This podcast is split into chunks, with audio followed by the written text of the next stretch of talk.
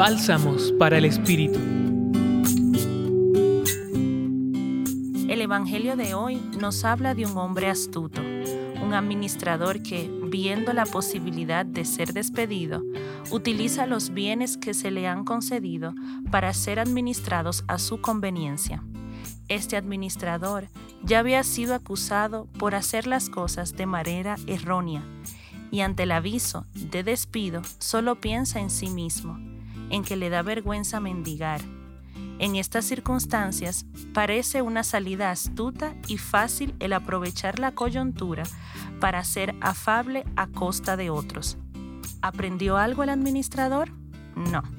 Puesto de esta manera, cualquier persona diría que no es honesto, pero ¿y nosotros? ¿Y tú? ¿Alguna vez el orgullo ha podido más que la humildad? ¿El engaño más que la honestidad? ¿El pensar en ti más que pensar en otros? ¿La astucia más que la caridad?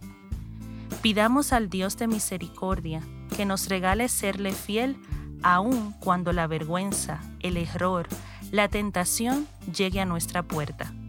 Pidamos que su amor pueda más que el engaño. En esta reflexión los acompañó Carla Guerra y en la voz Aura Camilo, religiosas del apostolado, colaboradoras del Centro Pastoral San Francisco Javier de la Pontificia Universidad Javeriana.